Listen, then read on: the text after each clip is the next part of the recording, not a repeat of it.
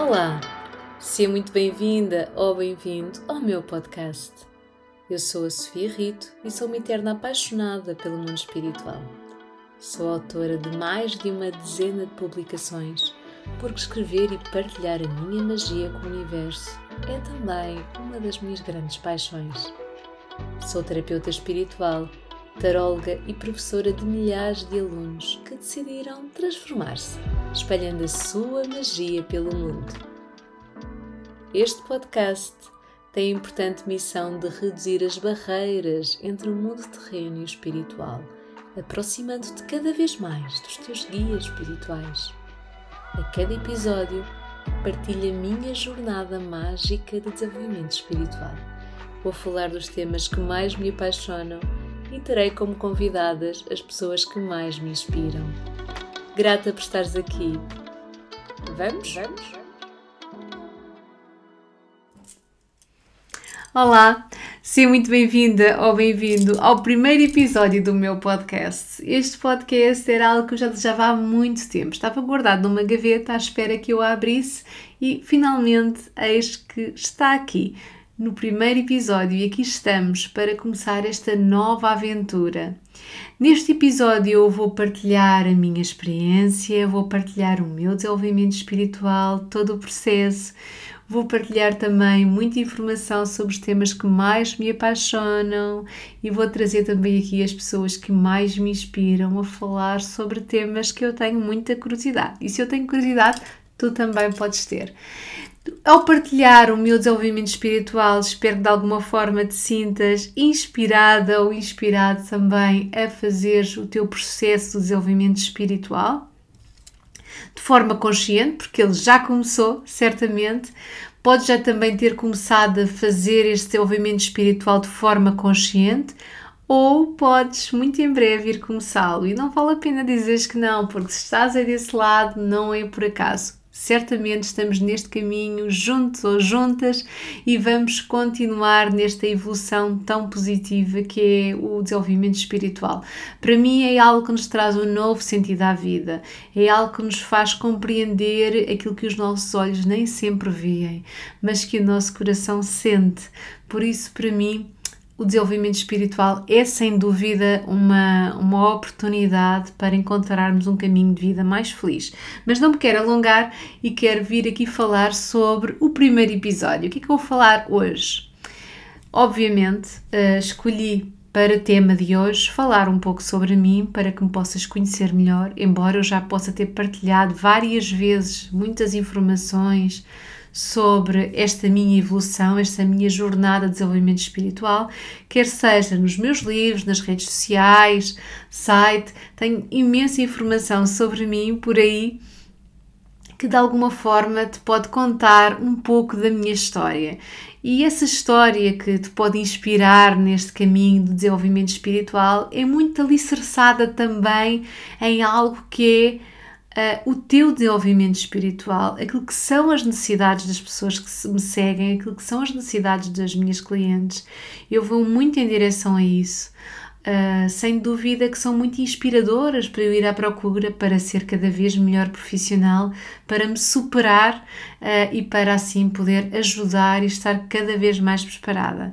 Por esse motivo, creio que vivemos aqui num caminho bastante inspirado em conjunto, num trilho lindo que nos vai levar seguramente a uma maior tranquilidade. Mas vamos lá avançar então, porque eu tenho este problema de hum, as conversas são como as cerejas, não é? E eu aqui com um podcast agora já se está mesmo a ver que eu vou falar, falar, falar, falar. E então, queria contar um bocadinho da minha história, que é algo que me perguntam imenso. Perguntam-me, quer através de mensagens, de Facebook, nos congressos que vou, nas palestras, há uma curiosidade de perceberem, afinal, o que é que aconteceu, Sofia, para chegares aí? Uh, qual é que foi o teu processo? Porque muitas vezes as pessoas pensam, ah, eu, não faz sentido para mim porque certamente aquela pessoa uh, veio com algum dom, eu estou a dizer a palavra dom, mas não é essa a palavra correta. A palavra correta, na minha perspectiva, são habilidades psíquicas, porque todos nós temos dons, temos o dom de ver, o dom de falar, e hum, o dom de tocar. Portanto, tudo isto são dons para mim. Uh, não, e todos nós, sem exceção, como somos seres espirituais a viver uma experiência física nesta dimensão, todos nós, de alguma forma, vi, vimos com essas habilidades psíquicas, uns mais do que outros. Um, uns com umas determinadas habilidades e outros com outras habilidades. Exatamente como quando nós entramos na escola, existem alguns de nós que têm uma habilidade especial para a matemática, para a área das ciências, outros têm para a área das línguas, para a área das artes, outros têm para mais do que uma, outros têm apenas para uma, outros também têm para o desporto, esqueci-me dessa porque de facto não é uma grande habilidade minha. Uh, e de alguma forma na espiritualidade é exatamente a mesma coisa. Também nós vimos com habilidades psíquicas mais desenvolvidas, que na minha opinião têm a ver com o nosso desenvolvimento já de vidas passadas, porque esta não é a nossa única encarnação. E tenho a certeza absoluta que de alguma forma nós também já nos conhecemos, porque se me estás aí a ouvir, é porque os nossos caminhos já se cruzaram no passado. E então, Uh, vamos lá continuar novamente, não é? E então venho aqui explicar-vos como é que isto tudo começou. Então eu nasci uh, numa família normal, tradicional, para que não haja nada de místico nisto, nada de esotérico. Nasci numa família tradicional, numa família católica que tinha o hábito de ir regularmente à missa todos os domingos que rezava, tinha avós e bisavós que rezavam o terço, um, não havia na linhagem ninguém com cartas de tarô, nem a prever o futuro, nem a ler linhas da mão, nem ligada à astrologia. Eu sou a primeira. Embora, claro, que de alguma forma isto é totalmente verdade. Há muitas formas de nós trabalharmos e desenvolvermos a nossa espiritualidade. E as nossas avós, as minhas avós, já tinham a sua forma de desenvolver a sua espiritualidade.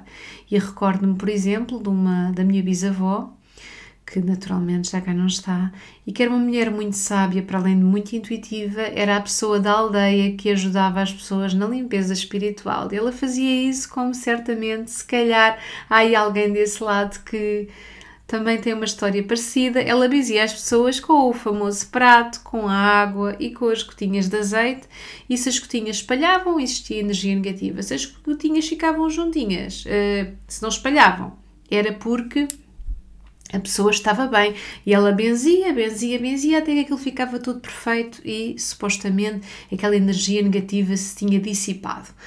E era o que ela fazia. Era uma pessoa que rezava regularmente e que uh, tinha vários cuidados também. Fazia algumas, dá uma sensação que ela fazia algumas defumações com aquilo que existia lá na aldeia: eucalipto, uh, rosmaninho, alecrim, tudo muito simples e era assim que ela trabalhava, mas não trabalhava profissionalmente. Ela simplesmente sabia fazer isso, tinha este conhecimento que era passado de geração em geração, mas ela não trabalhava a nível espiritual como eu hoje faço todo. Ela contava-me imensas histórias quando eu era pequenina, imensas, uh, sobre assim, algumas mais espirituais, de acontecimentos que dela ver espíritos, sentir presenças, etc. Mas era só isto. Esta é a minha linhagem. Uh, às vezes as pessoas vão procurar, ah, certamente, e há muito, muito essa questão, essa, essa fantasia de trás de uma pessoa, há todo um histórico grande, assim, cheio de castelos e de, de, bruxas e de rainhas e sabe-se lá mais o quê. Uh, mas não, era tudo muito simples, é uma família tradicional portuguesa que vivia no interior do país, dedicava-se à agricultura e que houve um dia que vieram viver para Lisboa exatamente como é uma história extremamente comum e muito provavelmente uh, também é mesmo uma história parecida ou alguém desse lado tem uma história parecida com a minha em que haviam já algumas algum, algumas mensagens, algumas dicas do mundo espiritual, ela contava muitas uh, e acredito que sim. Também tinha um avô também muito curioso que lia livros de espiritualidade. Uh, e o que é que acontecia comigo enquanto criança? Enquanto criança eu era uma criança muito sensível, sentia muita energia à volta, Uh, isso significava que eu, perante alguém que não, não estivesse ali com bons sentimentos, eu podia mesmo ficar doente, ficar assim muito prostrada, muito cansada ou agitada, não me sentia bem, sentia muito, tinha muito essas sensações, que é algo que também é transversal às crianças altamente sensitivas. Era uma criança também que via. Hum, via aquilo que nós designamos de vultos. Uh, quando as luzes se apagavam, tinha muito medo do escuro, tinha pesadelos, tinha muitas mensagens em sonhos e tinha muito medo dos sonhos. Tanto que tinha um ritual, que é um ritual que eu também passei aos meus filhos, eh, que também de alguma forma tiveram as mesmas experiências que eu tive, que era rezar todas as noites, não adormecer sem rezar, algo muito simples, um Pai Nosso, uma Ave Maria, algo muito simples, tradicional de alguém que teve uma educação cristã. E uh, para além disso, eu pedia sempre a Jesus para ter sonhos bonitos. Era sempre isso que eu fazia e peço sempre, pedi sempre aos meus filhos para que eles pedissem também. E, e imaginava, e a seguir, quando eu pedia os sonhos bonitos, eu fechava os olhos e mergulhava num sonho. Uh, mergulhava como? Porque eu imaginava, e eu muitas vezes digo-lhe isso a eles, quando eles estão, por exemplo, em fase em que têm muitos pesadelos, agora já não, já estão crescidos, mas quando eles tinham muitos pesadelos, eu dizia-lhes para: Olha, imagina que estás connosco na praia a brincar. E eles imediatamente vinha aquela imagem à mente, eles mergulhavam nessa imagem. Isso acontecia comigo. Era uma técnica que eu utilizava, porque eu, no fundo, treinava a minha mente para mergulhar naquilo que eu queria, naquilo que eu gostava, naquilo que me fazia feliz e adormecia a pensar naquilo que me fazia feliz e assim tentava de alguma forma afastar aquela energia dos maus pensamentos, dos pesadelos. E de facto resultava, eu sinto que resulta, e hoje, através da lei da atração, sei que isso era mágico. Depois de ter feito muitas leituras, eu percebi que, por exemplo, eu partilho isso no meu livro Espiritualidade para Todos, que o facto de nós, antes de adormecermos, estarmos a imaginar aquilo que nós queremos que aconteça no futuro, por exemplo, isso nós estamos a atrair precisamente aqueles acontecimentos. Isso acontecia-me imenso, eu fazia muito isso. Eu tinha até uma uma estratégia antes de adormecer que eu imaginava o que é que eu estava a fazer quando fosse adulta. Imaginava a minha casa, os filhos que teria, a vida que teria, a vida familiar que teria, imaginava tudo aquilo que eu queria ter e eu mergulhava aí. Hoje eu sei que de facto aquilo que eu imaginei foi aquilo que se veio a manifestar e é aquilo que eu vivo hoje em dia, sem dúvida, sem tirar nem pôr. E hoje sei também que essa é uma forma incrível de aplicação da lei da atração e que nós podemos inclusivamente ajudar as crianças nesse processo. Depois, o que é que eu tinha mais enquanto criança? Enquanto criança, eu tinha os pesadelos, via luzes, via de vez em quando alguns espíritos assim a passarem de repente. Com o tempo, à medida que o tempo foi passando, eu passei a ter essas conexões com o mundo espiritual já com aquela a clarividência das imagens que surgem na nossa mente e não com os olhos abertos, exatamente como eu estou a ver aqui este microfone, por exemplo, não é? Mas quando eu era mais nova, de facto, quando eu era criança, eu tinha essas visualizações. Depois, hum, há, há, aqui algo também importante partilhar, qual é que foi a, a resposta que eu tive das pessoas à minha volta, da família. A família, que é o que muitas famílias fazem, que sensatas, uh, procuram uh, respostas para ajudar esta criança que nasceu ali e vão muito nesta busca de tentarem perceber a nível espiritual o que é que se está a passar, porque é que ela fica agitada, porque é que isto, ir muito à procura dos porquês. E é aqui onde muitas vezes, muitas pessoas, nesta busca de ajudarem aquela criança que eles tanto amam, que muitas vezes as pessoas, os adultos, mergulham na sua espiritualidade e são convidados a descobrirem algo que eles nunca imaginaram. Isto acontece imenso e cada vez mais, e eu aplaudo, porque de facto eu sei que nada é por acaso. E, e se isto acontece, é porque de alguma forma. Hum, estas crianças vieram também para as ensinar, nós sabemos hoje em dia isso, não é? Sem dúvida que sim, é, é muito, muito giro. Então fiz o meu processo normal, entretanto, não é? Entretanto, estou na fase, partilhava isto com a minha prima, recordo-me, questionava muito sobre vida depois da morte, existe, não existe, e eu partilho algo muito giro, uh, que eu inclusivamente escrevi no meu livro Abraça a Tua Magia, que eu, que eu perguntei um certo dia à minha prima se existia vida depois da morte, e ela respondeu-me prontamente, claro que existe, uh, senão que sentido é que a vida faria? E de facto é isso. E esta é uma das, das frases, eu tenho várias frases de pessoas ao longo da minha vida que de facto me trazem mensagens marcantes e que eu nunca mais me esqueço. E naquele momento, eu que tinha menos 5 anos do que ela, uh, aquilo fez-me um clique e fez-me tanto sentido, fez-me trouxe-me uma paz um, e uma certeza absoluta de que isto era muito mais do que uma simples rotina, do que um dia a dia sufocante às vezes. E é muito esta busca também que eu, que eu faço e que eu procuro que as pessoas façam, que as pessoas que me rodeiam façam, que as pessoas que me seguem façam, porque vão se sentir mais felizes, eu tenho a certeza disso. Não resolve tudo, mas resolve uma grande parte dos problemas. A fé move montanhas, sem dúvida que sim. Então, continuando, avancei ali pelo primeiro ciclo, não é que na altura era a escola primária, tinha muita curiosidade pelo mundo espiritual.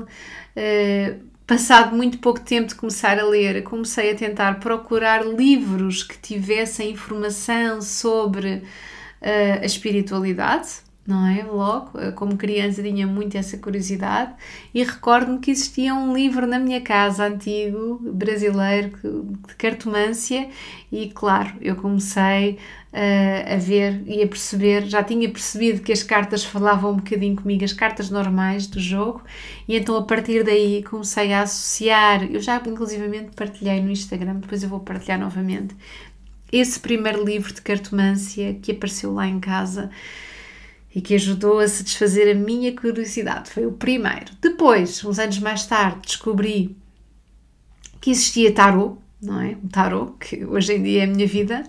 Uh, descobri que existia tarot e não descansei enquanto não arranjei forma de comprar um tarot, que não era fácil.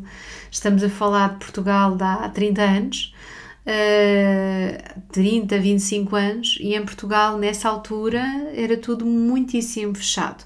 Se alguém considera que neste momento é fechado, nessa altura era muito mais fechado. E eu acredito que de alguma forma e fico muito grata por sentir que eu contribuí para abrir muito, muitas mentes, eh, até porque recebo muitas mensagens de pessoas que me dizem obrigada por partilhar a espiritualidade de uma forma leve, porque esta forma leve faz com que eu consiga viver a minha espiritualidade e as pessoas à minha volta já, já não achem que eu sou, que eu sou maluca. Portanto, é muito importante isto. E também, de qualquer maneira, hoje em dia, eu acho, acredito que houve uma evolução e que, eh, de alguma forma, já somos mais respeitados nas nossas convicções. Se nós gostamos de espiritualidade, se gostamos de ler sobre tarot, porquê que eu não posso ler, não é? Eu lembro-me de, uh, em alguns momentos da minha vida, estar num consultório médico à espera, horas, não é? Então, em, em, em hospitais uh, esperávamos bastante, não é? Nós sabemos. E levava livros de tarot para ler, para aproveitar o tempo, que adorava. Eu tinha o cuidado de forrar o livro de tarot antes de ir. Eu não levava o livro de tarot porque senão a metade da sala de espera ou mais e ficar a olhar para mim, não é assim espantado a olhar para mim. Então eu tinha o cuidado de forrar o meu livro de tarot que eu tinha na altura e recordo-me de um episódio muito engraçado em que eu estava muito tranquila, estava, estava já à espera há duas horas, eh, mas estava a ler e quando eu estou a ler ou quando eu estou a ouvir podcasts que eu também adoro, eh, que é sempre maravilhoso podermos receber partilhas de outras pessoas, eu estava a ler o meu livro de tarot e de repente houve uma senhora que sentou ao meu lado, sorriu e disse assim: Eu também gosto disso. E eu achei muita graça porque a partir daí, claro, começámos ali a conversar, a falar, a falar, a falar, a falar. Foi muito, muito giro. Uh, só ela que tinha percebido que de facto eu tinha ali o meu livro de tarot. Agora, continuando, queria contar-vos também a minha experiência de compra do meu livro tarot, do meu livro tarot, do meu primeiro tarot. Então, Uh, na altura existia, existiam poucas revistas, mas algumas, uh, dedicadas à espiritualidade, e uma delas, ainda existe nos dias de hoje, é a revista Boa Estrela. Então, na revista Boa Estrela estava lá nos anúncios uma loja esotérica, imaginem, uma loja esotérica em Lisboa. E então era a loja mais antiga esotérica de Lisboa, que infelizmente creio que hoje já não existe, que é a Aquariana em Campo de Ourique. Era uma loja que importava muitos, muitas figuras, muitos baralhos, muita informação, muito do norte da Europa e que tinham ali, eh, de facto, um, objetos do imaginário que me transformaram quando eu lá entrei. Então, essa experiência eu levei, arranquei quase a minha mãe para ir comigo e ela lá foi. E quando eu lá chego, lembro-me que era em Campo de não tinha uma montra natural de uma loja, era apenas uma pequenina janela que tinha assim na diagonal escrita aquariana, nós estávamos de um lado para o outro, de um lado para o outro, não encontrávamos a loja. Até que de repente eu olho para a janela e vejo a aquariana e digo, é aqui. E entro, e quando eu entro, era toda uma magia. Eu entro, um prédio antigo, quem é que me abre a porta? Aquela porta faz aquele barulho ok? Tenho que fazer isto para vocês perceberem. Abriu e encontrei lá uma verdadeira bruxa, daquela do imaginário mágica, assim, uma coisa incrível, uma mulher assim mesmo daquelas poderosas, com uma voz grossa, possante, uh, e que me perguntou o que é que eu queria, assim, uma menina, não é? Pequenina, franzina, com, com 15 anos, e pedi-lhe um, um tarot, queria um tarot de Marselha uh, porque na realidade eu sabia pouco tarot na altura, não é? O que nós ouvimos falar era o tarot de Marselha, e ela disse: Olha, não tenho o tarot de Marselha, mas tenho um parecido, e entretanto eu vou e começo a ver a loja. Lembro-me daquele dia como se fosse hoje, foi assim algo mágico, mágico: fadas, gnomos, caldeirões, varinhas mágicas que na verdade é como eu tenho a minha loja hoje em dia, não é? Uh, que eu tenho muito orgulho na minha loja de ter objetos mágicos, porque eu acredito que uma loja esotérica não pode ser uma loja qualquer. Uma loja esotérica, quando nós passamos um objeto mágico, nós passamos magia, não é? E então essa magia tem que estar lá, nós temos que sentir aquilo é tudo uma experiência, é um legado quando se passa um objeto mágico desses. E então essa loja era precisamente isso. E trouxe o tarot inglês que, que, é, que, ainda, que ainda se vende, se procurarem vão encontrar o English Tarot. E, e foi muito giro. A partir daí comecei, uh, através dos pouquíssimos livros que existiam na altura, não é? Não é o livro Tarot Decifrado que eu escrevi para vocês e que é o livro que eu adoraria ter lido. Uh, e que eu acho que só pode, só pode transparecer a paixão que eu sinto pelo tarot, porque de facto o livro tem sido um sucesso maravilhoso. E nesse livro, um, os livros que eu tinha de tarot eram livros que basicamente tinham a descrição das cartas e que nós depois tínhamos o nosso espaço intuitivo e pronto, e mais não poderíamos fazer. E eu comecei, mas eu tinha muito interesse sobre várias áreas. Tinha interesse sobre a área do tarot, tinha interesse sobre a leitura das mãos, sobre a astrologia, sobre o pêndulo uh, e sobre, sobre cristais, sobre ervas, sobre tudo. Eu tinha interesse sobre tudo e eu também acredito que de alguma forma as pessoas muitas vezes quando começam a desenvolver a sua espiritualidade uh, sentem isso, sentem, epá, mas tenho interesse em tanta coisa, mas eu não posso ter estas coisas todas. Mas não nos podemos esquecer de algo muito importante: é que nós, como profissionais ou como seres espirituais, não somos um conjunto daquela informação toda. E às vezes aquela informação que pode não fazer sentido num momento vai fazer depois mais tarde. Portanto, se nós temos essa vontade, eu acredito que não seja, não, não seja bom estarmos a castrar essa vontade, mas devemos sim abraçar essa oportunidade de crescimento e de evolução e de aprendermos mais e foi sempre isso, foi sempre essa a minha máxima e não me dei mal. E foi através disso que eu hoje estou aqui também, através de todas as coisas que eu aprendi. Depois eu comecei um, a fazer as minhas leituras, fazia para amigas, amigos, colegas da escola. Eu era aquela adolescente que nos seus tempos livres passava a vida uh, com uh, a ler tarôs, uh, a ler livros e também com pêndulo e claro, também com aquele jogo mágico que vocês conhecem, o jogo do copo, não é quem não experimentou, quem é que não foi quem não foi, não teve uma adolescência completa, para a casa de um amigo ou de uma amiga ou para algum sítio fazer o jogo da moeda e do copo para se conectar com os espíritos. Quem não foi, não é? Eu também fui. E, e essa, era, essa foi a minha juventude, foi uma juventude, uma juventude muito esotérica e também tinha uh, situações engraçadas em que os colegas às vezes diziam ah, perguntavam Sofia, quem é que vai ganhar o jogo? Eu dizia, vai ganhar este. E ganhava, eles diziam. Isto parece uma maldição, eles não entendiam que era um, um, meu feeling inicial, não tinha nada de mais. Eles entendiam aquilo como uma maldição, do género, ai meu Deus, já a outra equipa já vai perder, já sabemos que vai perder porque ela disse. Eles entendiam tudo isso um bocado como algo negativo, mas acredito que hoje em dia já possam entender de forma positiva. Depois aconteceu algo que uh, é muito transversal também a quem se dedica à espiritualidade.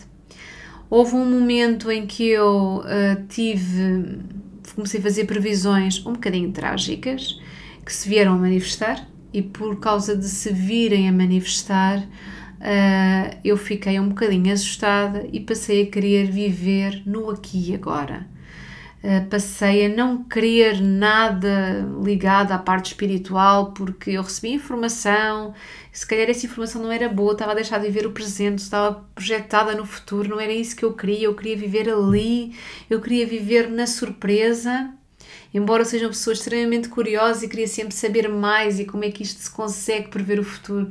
Parece tão incrível e tão mágico, não é? E estas sensações todas que nós temos e esta conexão com guias espirituais parece tudo tão mágico, mas. Hum, de alguma forma eu comecei a ter alguns medos por causa de todas as situações que eu fui adivinhando, por causa das previsões trágicas. Mas antes disso, eu queria ainda, esqueci-me de falar deste pormenor. De todas, de todas as coisas que eu aprendi, também houve uma que foi muito marcante. Uh, houve uns livros que vinham do Brasil, de uma, de uma senhora que eu tenho imensa admiração, que é Mónica Bonfiglio, que ela é muito ligada aos anjos e foi através dela também que eu comecei a fazer comunicação com anjos. Não com ela diretamente, mas através dos seus livros, através dos seus ensinamentos. E de facto isso também foi preponderante para o meu desenvolvimento espiritual. Mas continuando onde eu fiquei, então chegou um momento em que eu comecei a fazer algumas previsões mais trágicas e comecei a ficar com medo. E quando eu comecei a ficar com medo, uh, eu resolvi afastar-me da espiritualidade durante algum tempo e dedicar-me exclusivamente àquilo que era suposto e que também toda a família esperava de mim, que era fazer o famoso curso na faculdade, que para mim eu acho que é muito importante. Acredito que tudo isto foi, fez parte do processo, as pessoas que eu conheci, aquilo que eu estudei. Ah, de alguma forma eu consigo sempre encontrar uma relação incrível com aquilo que eu faço hoje em dia fiz, um, fiz o curso de professora de Matemática e Ciências, depois fiz pós-graduações, duas pós-graduações em Educação Especial, onde tive a oportunidade de me conectar com crianças de facto mágicas, com os seus problemas, mas que também era possível olhar para elas como crianças especiais e foi muito importante para mim, esse crescimento que eu tive, essa consciência que eu tive das dificuldades uh, e de as poder ajudar. Depois fiz também mestrado na área da administração escolar e nessa altura eu conheci um professor que foi o meu orientador, que foi um marco fundamental para a pessoa que eu sou hoje. Uh, o tema da minha tese era uma escola com valores e assentava muito na busca dos valores éticos na escola, como é que os valores éticos e morais eram passados na escola.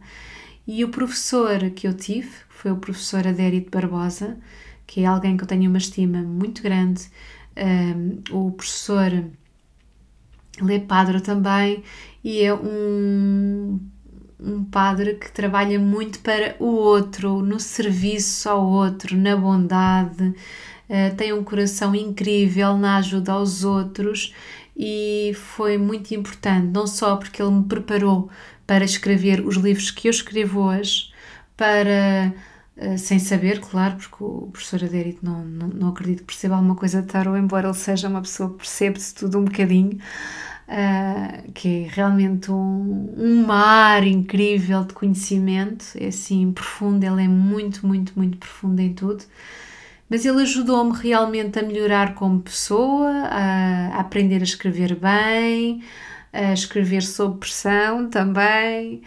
A fazer investigação, a analisar em profundidade tudo, porque ele era extremamente rigoroso e ele tem várias obras escritas, muitas, muitos livros, ele tem muito mais livros do que eu, e eu já tenho bastantes.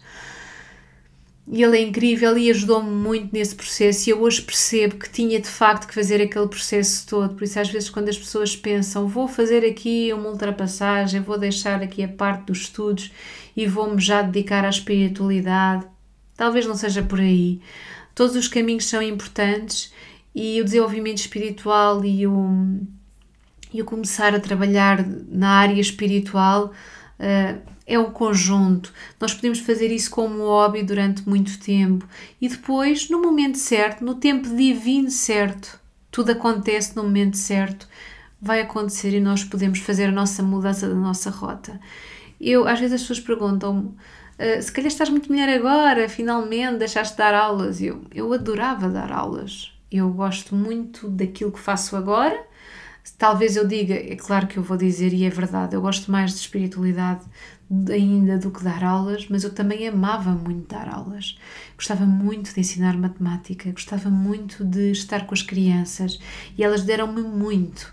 Uh, fizeram-me acreditar em mim, fizeram-me fazer grandes transformações nas suas vidas através da matemática, que não é uma disciplina fácil, mas que eu conseguia transmitir-lhes o gosto pela matemática e eu ao longo do tempo, e hoje os meus alunos já são adultos, uh, fui recebendo mensagens deles a agradecer que eu tinha sido, tinha sido importante o, o tempo que eu estive com eles.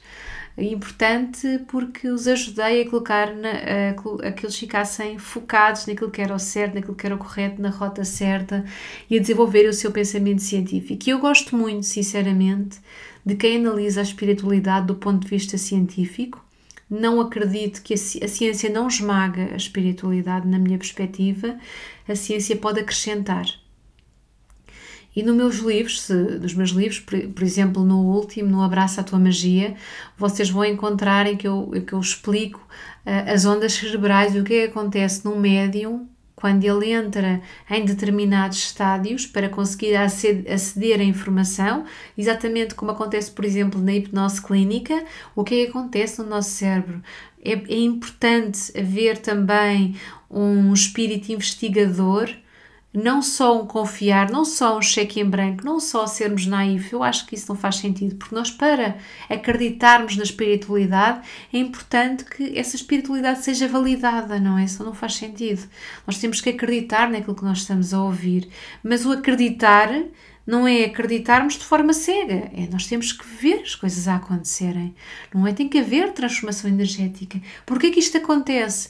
E acredito que para mim é muito de ir à procura do porquê, do desmontar o que está aqui por trás, porque é que isto está a acontecer, tem sido um dos meus pilares de, de aprendizagem.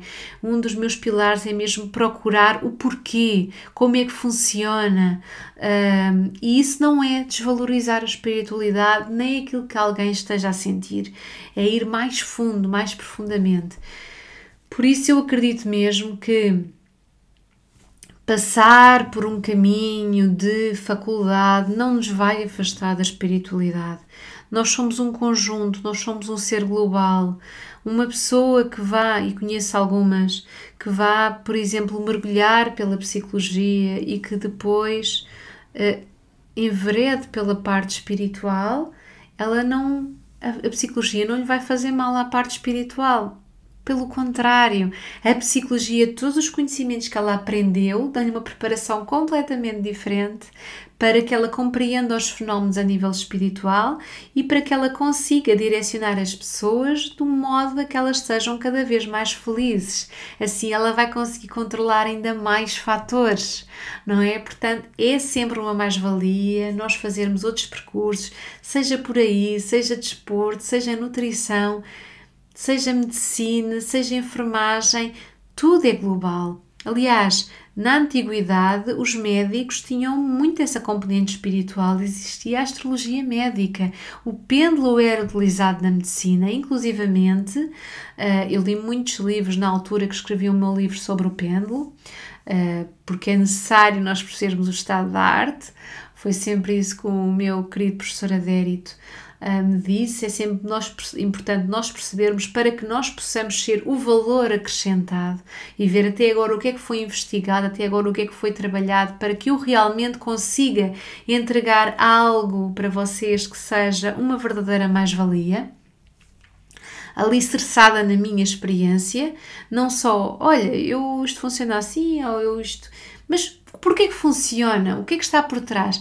E os médicos, uh, na antiguidade, muito diziam precisamente isso.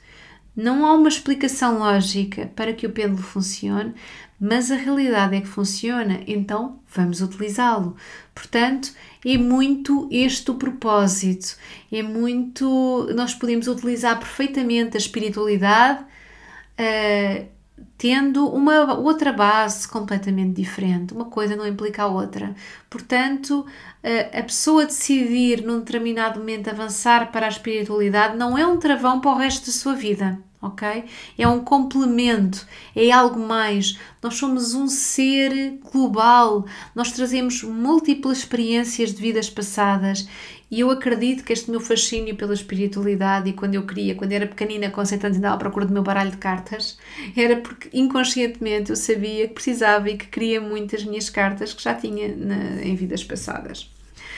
E então, continuando, também queria vos dizer que é, o facto de eu hoje em dia uh, fazer consultas de tarô e dedicar-me ao tarô, ao baralho normande, ao pêndulo, à mesa radiónica, ao trabalho mediúnico, é algo que uh, eu recordo-me de por volta dos meus 17 anos e avançar para o meu curso, para a minha licenciatura, mas eu lembro-me precisamente daquele dia em que eu disse: e se eu fizesse na minha vida, me dedicasse ao tarot. E lembro-me de pensar, isso era um sonho. E hoje eu vivo o meu sonho. Uh, portanto, esta parte também é mesmo muito importante para vos dizer que vivam os vossos sonhos. A vida, como diz a minha avó, que é muito sábia, uh, a vida são umas férias. Não vamos passar a nossa parte da nossa vida a fazer algo que nós não gostamos. Se é o vosso sonho, Uh, não importa se já existem uh, ah, 100 pessoas a fazer a mesma coisa, vocês não vão copiar aquelas 6 pessoas, vocês vão fazer aquilo que a vossa essência vos diz. Essa parte é muito importante, mas conquistem os vossos sonhos. Uh, depois avancei para um, a minha carreira como professora, terminei os meus cursos, eh, fiz as minhas pós-graduações, que eu sempre tive uma busca muito grande, eu sou geminiana, uh, tenho o meu Mercúrio no meu mapa astral assim, super, super, super pontuado, portanto, eu sou uma viciada em aprendizagem e em pessoas inteligentes também. Eu adoro falar com pessoas que sabem muito, aquelas pessoas assim já antigas que têm assim um poço de conhecimento dentro delas eu fico deliciada, é mesmo mágico.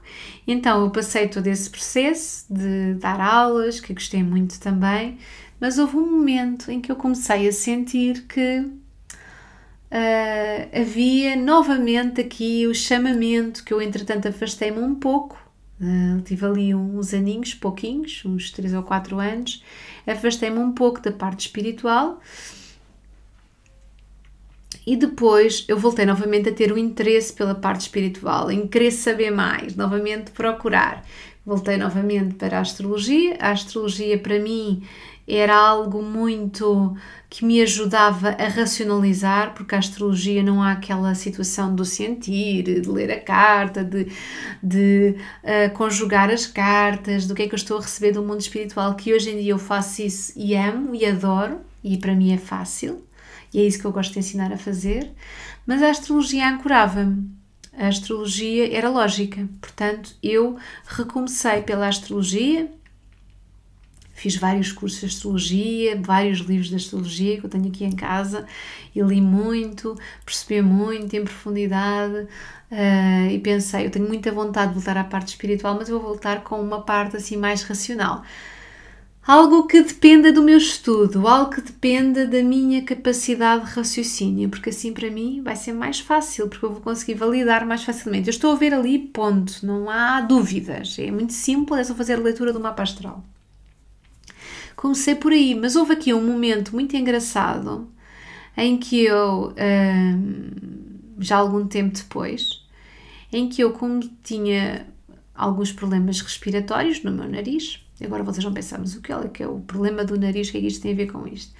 Tinha uns problemas respiratórios que ainda, infelizmente, ainda tenho, e hum, fui operada ao nariz, que é uma operação assim um pouquinho dolorosa, nada de mais, nada que não se consiga, mas que para mim foi dolorosa, acho que é para toda a gente, não é uma, não é uma das operações mais fáceis. E lembro-me de ter chegado à escola na altura, era professora de educação especial, sentei-me e tinha, estava a falar com uma colega, assim mais velha que eu, mais uns 10 ou 15 anos mais velha que eu, e disse: Olha, fui, fui operada ao nariz. E ela: Foi sim, eu respirava mal. E pronto, tive-lhe a explicar. E ela disse: Ah, eu já fui operada três vezes, não resulta. Bem, devo dizer que resultou, ok? Melhorei bastante. Mas ela disse: Não resulta. E eu pensei: Não resulta como? Sim, não vai resultar. Eu já fui operada três vezes. Isso fica sempre na mesma, vai sempre parar ao mesmo a seguir. E eu pensei: Olha, ela, como já tem mais experiência, não é? já tem mais, mais idade, e disse assim: Olha lá, então, mas como é que tu sobreviveste até agora para conseguires respirar bem? Um, e ela disse-me: Olha, eu fiz uh, o segredo para mim foi o Reiki. Eu sou reikiana, comecei a aplicar auto-reiki a mim regularmente e o meu nariz começou a funcionar.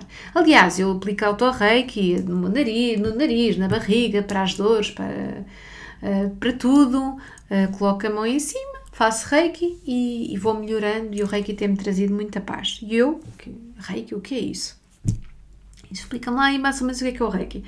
Energia que sai das mãos, ela lá explicou aquilo e eu disse, olha, não, não sei o que é que isso é, mas eu vou querer fazer. Uh, tendo perguntar-lhe onde é que ela tinha feito, ela disse, mas depois eu contactei a pessoa, a pessoa não estava disponível. Eu sou daquelas pessoas que às vezes, agora já estou melhor, mas naquela altura eu ainda não estava melhor, então eu queria tudo para ontem. Se eu senti que era para fazer o reiki, não é para fazer o reiki daqui a três meses, é agora, é nos próximos 15 dias. Então contactei várias pessoas, li imenso na internet como é que se escolhe o mestre de reiki, porque de repente há imensos relatos e então havia, lembro-me de um relato que dizia que para escolher o mestre Reiki é importante, se não falar com ele pessoalmente, pelo menos por telefone, para sentir que é aquela pessoa. E foi isso que aconteceu. Contactei várias, houve uma que me chamou a atenção e eu disse: Olha, é por aqui, é esta que eu vou escolher. E fiz a minha iniciação de Reiki. Lembro-me da minha mestre de Reiki estar a dizer que. Uh, no final, depois da sintonização, que eu nem fazia ideia que havia sintonização, não sabia de nada, fui para ali completamente às cegas. No final da sintonização, eu ia sentir a energia a sair pelas mãos. Eu pensei, pronto, passou-se. Agora a energia a sair pelas mãos. Mas pronto, eu pensei assim, ok, não há problema, não vou, não vou, eu vou imaginar, eu vou imaginar, eh, eu vou fazer um esforço, está bem? Eu vou fazer um esforço para que eu sinta a energia a sair pelas mãos. E quando ela vai começa a sintonizar-me eu sinto a sintonização, foi algo tão mágico, mas tão mágico, que a ponto de eu ter pintado, eu a seguir, aquilo foi tão mágico que eu vi naquela sintonização que eu pintei uma tela a óleo com aquilo que eu tinha visto. Eu via imensas cores lindas, magníficas, uma luz incrível, uma sensação maravilhosa. Aquilo foi um momento muito marcante. E, passado poucos minutos, ela começa a dizer para nós irmos aplicar auto-reiki, auto-reiki não, reiki uns aos outros. E eu começo a aplicar reiki a uma das pessoas que lá estava e sinto energia a sair pelas minhas mãos. Senti inclusivamente, ela punha-nos a fazer uma bola de luz, de energia, e eu sentia a bola. Como assim? Foi tão mágico. Foi de tal maneira tão mágico, eu fiquei tão grata por aquilo que estava a acontecer, que não foram só os 21 dias de autocura. Não. Foi 3, 4 anos a seguir, diariamente, religiosamente, eu fazia auto-reiki. E posso-vos dizer sim que é fundamental cria uma transformação incrível, Por isso, vale a pena vocês se focarem, se esforçarem e quererem melhorar e serem disciplinados, serem rigorosos. Porque se vocês querem uma verdadeira transformação, têm que ter este rigor. E eu aceitei este rigor e fiz esse rigor e continuei. A partir daí fiz dois cursos de leituras da aura, fiz, voltei a ler cartas de tarot, que era algo que eu já sabia fazer, mas fiz vários cursos de tarot porque é muito importante e interessante e eu recomendo sempre isso. Não tem mal nenhum nós fazermos vários. Eh, a busca do conhecimento não tem problema nenhum. Há com pessoas que nós nos vamos identificar, mas que nos dizem uma frase que vai fazer toda a diferença na nossa vida. Vai haver outra pessoa com quem nós nos vamos identificar mais no outro método de trabalho. Vai haver outra que nos vai ensinar a fazer outro tipo de lançamentos. Não é uma confusão, não não, não há casos. Nós vamos ser guiados neste processo. Vocês têm que confiar que estão a ser guiados neste processo. Que os vossos guias vos levam. E muitas vezes, às vezes, as pessoas perguntam-me assim: hum, Sofia, por onde é que eu começo? Eu quero desenvolver a minha espiritualidade, mas para, por onde é que eu vou começar? E eu digo assim: o que é que o teu. Pelo que é que o teu coração vibra? O que é que te faz ter borboletas na barriga? O que é que te faz de repente querer muito? O que é que tu queres muito? E a pessoa, ah, é isto. E é por aí. Porque é sempre esse, esse é o segredo uh, de todas as coisas que eu aprendo e que eu faço. O que é que me faz vibrar? Cartas, sem dúvida. Uh, o que é que eu ia me gostar mesmo muito. E quando eu voltei ao tarot, eu voltei com uma vontade, com uma magia que não, que não teve explicação.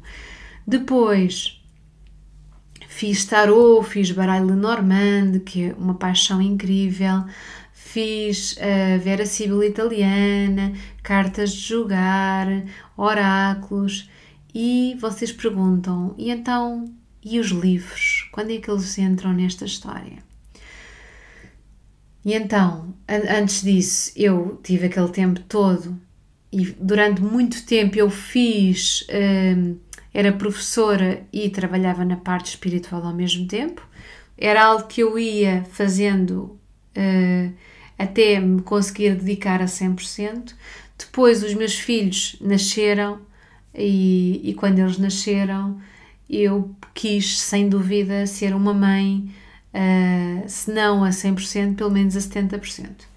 E não queria que uh, privá-los da minha companhia e como já tinha uma a minha quantidade de clientes já era a minha lista já era tão vasta que eu já não tinha tempo para ser professora, então eu decidi que iria ser só mãe e dedicar-me à espiritualidade e foi eu sentia mesmo que era isso que ia acontecer Uh, e foi isso que aconteceu. Tanto que eu partilhei isso meses antes com, com colegas de, de escola, com professoras, e elas depois disseram: Isso era mesmo o que tu querias que acontecesse, não era? E eu lembro-me ter dito: Não era o que eu queria que acontecesse, embora fosse também, mas era porque eu sentia que ia acontecer. E foi isso mesmo. Quando eles nasceram, eu comecei-me a dedicar a 100% à espiritualidade e cá estou, mesmo.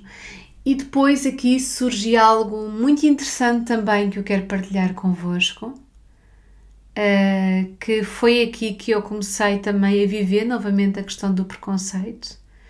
Embora assumisse a minha espiritualidade, como é que se entendia agora que uma pessoa que tinha estudado tanto na área da educação e na área da matemática agora se ia virar para a parte espiritual, fazia algo, algo que não tinha muito sentido, parecia um investimento deitado para o lixo, embora eu hoje em dia saiba que esse investimento não foi deitado para o lixo, claro que não, fez tudo parte do processo e é por causa disso que eu hoje sou a pessoa que sou. E então, quando eu deixei a parte,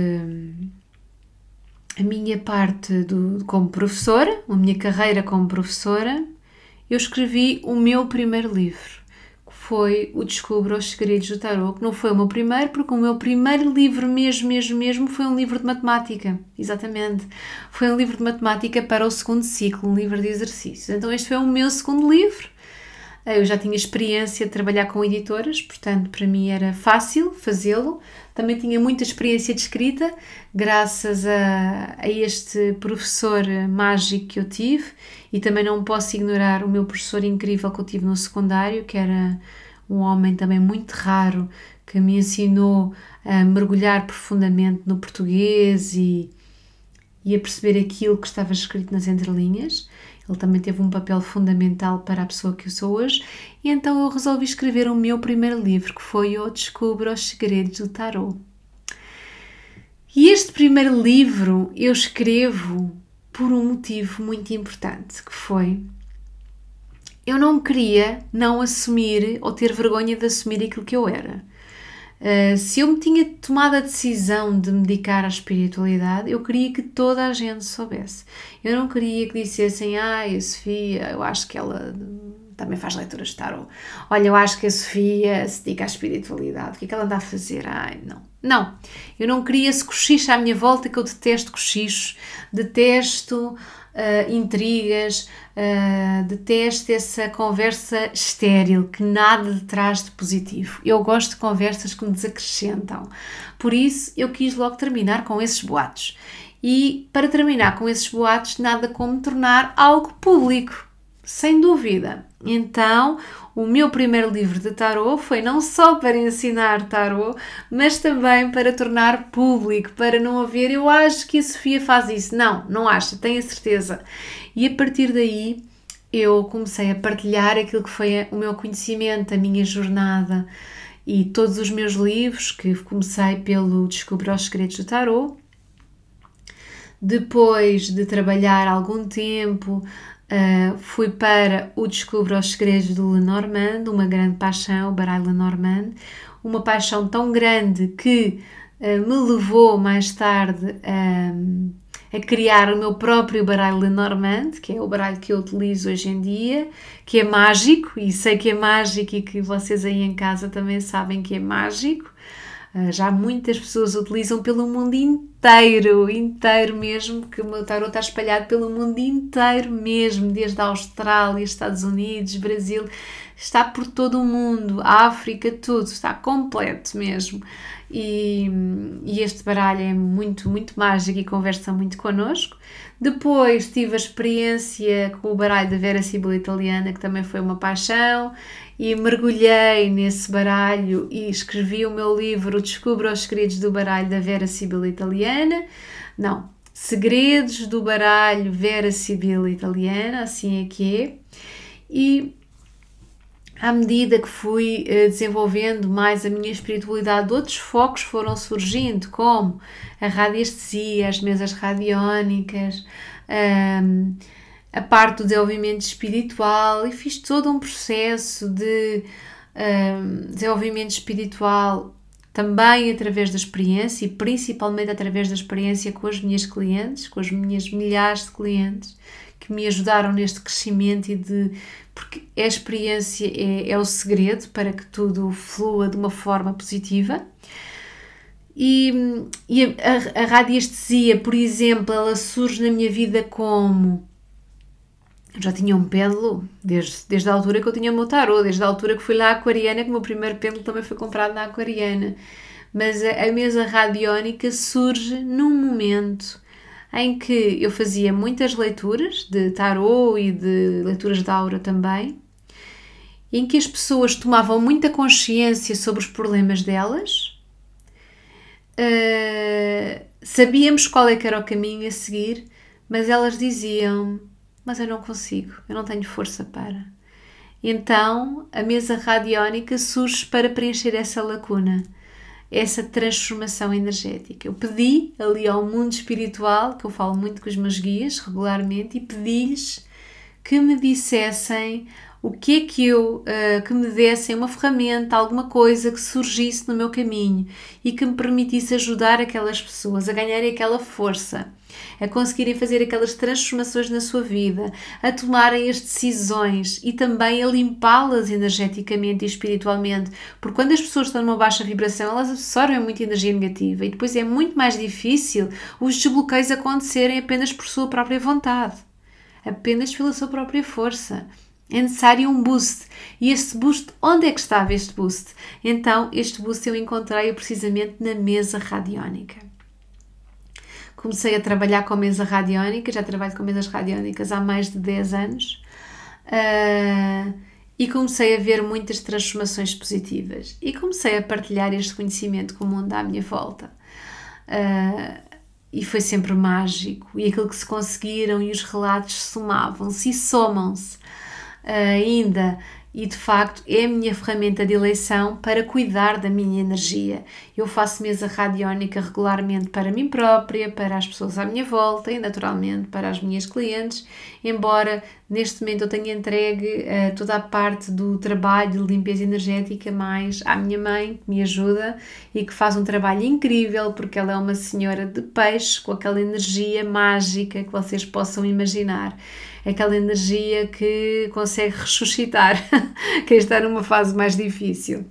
Portanto, ela está muito dirigida para esse foco. Mas foi aí que nasceu também o livro O Poder do Pêndulo, com o objetivo de mostrar que os pêndulos são muito mais do que perguntas e respostas, eles permitem transformações energéticas incríveis e para que as pessoas o, o pudessem utilizar, utilizar o pêndulo de forma positiva na sua vida.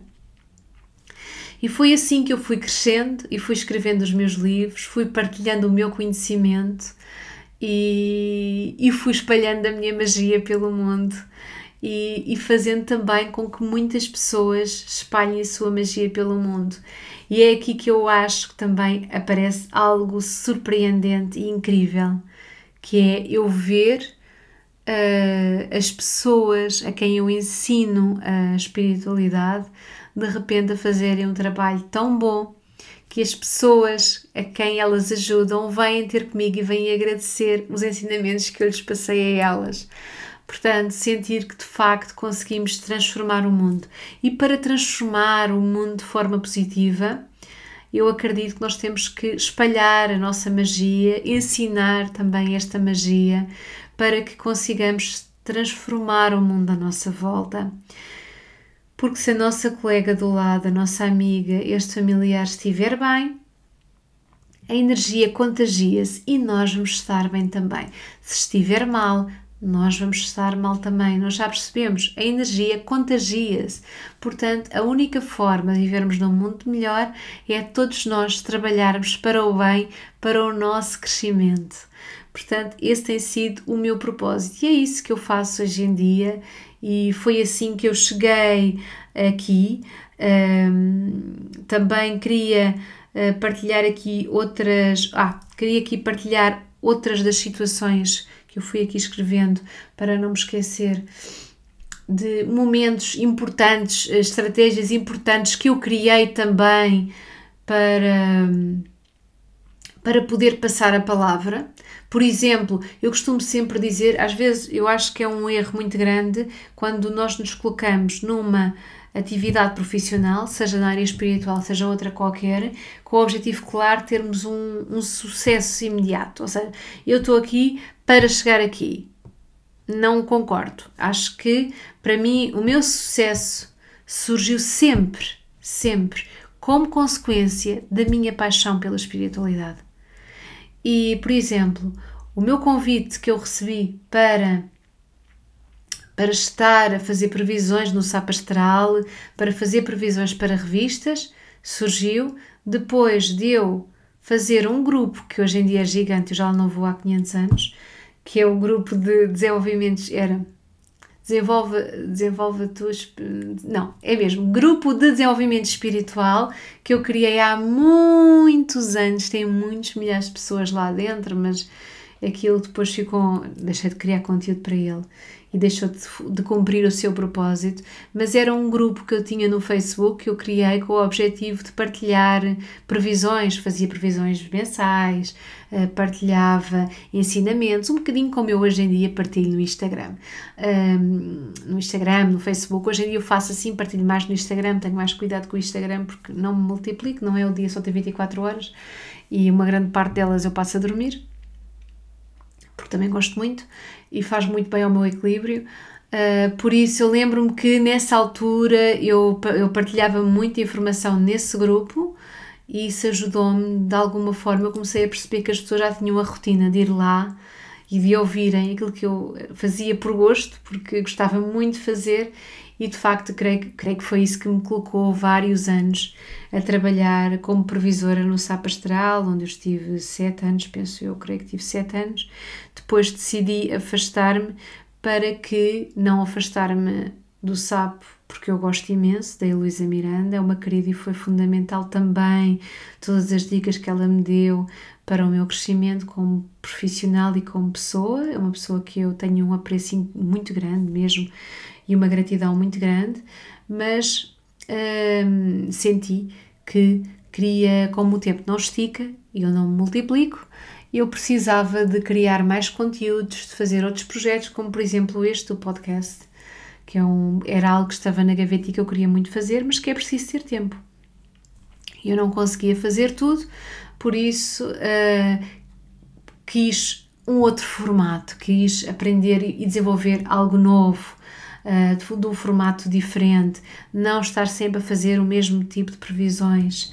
Uh, e por isso daí ter-me afastado, mas também foi algo importante. Depois fiz assim também uma passagem pela televisão, por alguns canais, escrevi vários artigos e continuo a escrever para revistas. Ainda agora também escrevi para o SAP Astral, que vai sair um sobre as crianças altamente sensitivas, que é um tema que também vai haver um episódio, também vai haver um episódio sobre crianças muito espirituais, como é que vamos lidar com elas, também vamos falar sobre isso. E,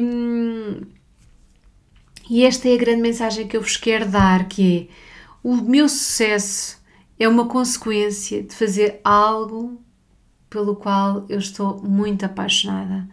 É exatamente quando eu, por exemplo, ouço uma, uma música e há músicas que não nos dizem nada porque parece que o cantor não está lá, e há outras que nos dão um boost incrível, uma energia fora do normal. E dão-nos porquê? Porque de facto daquele lado, daquele lado está a verdade, daquele lado está a paixão. E se não for a passar com paixão, eu acho que não vale a pena.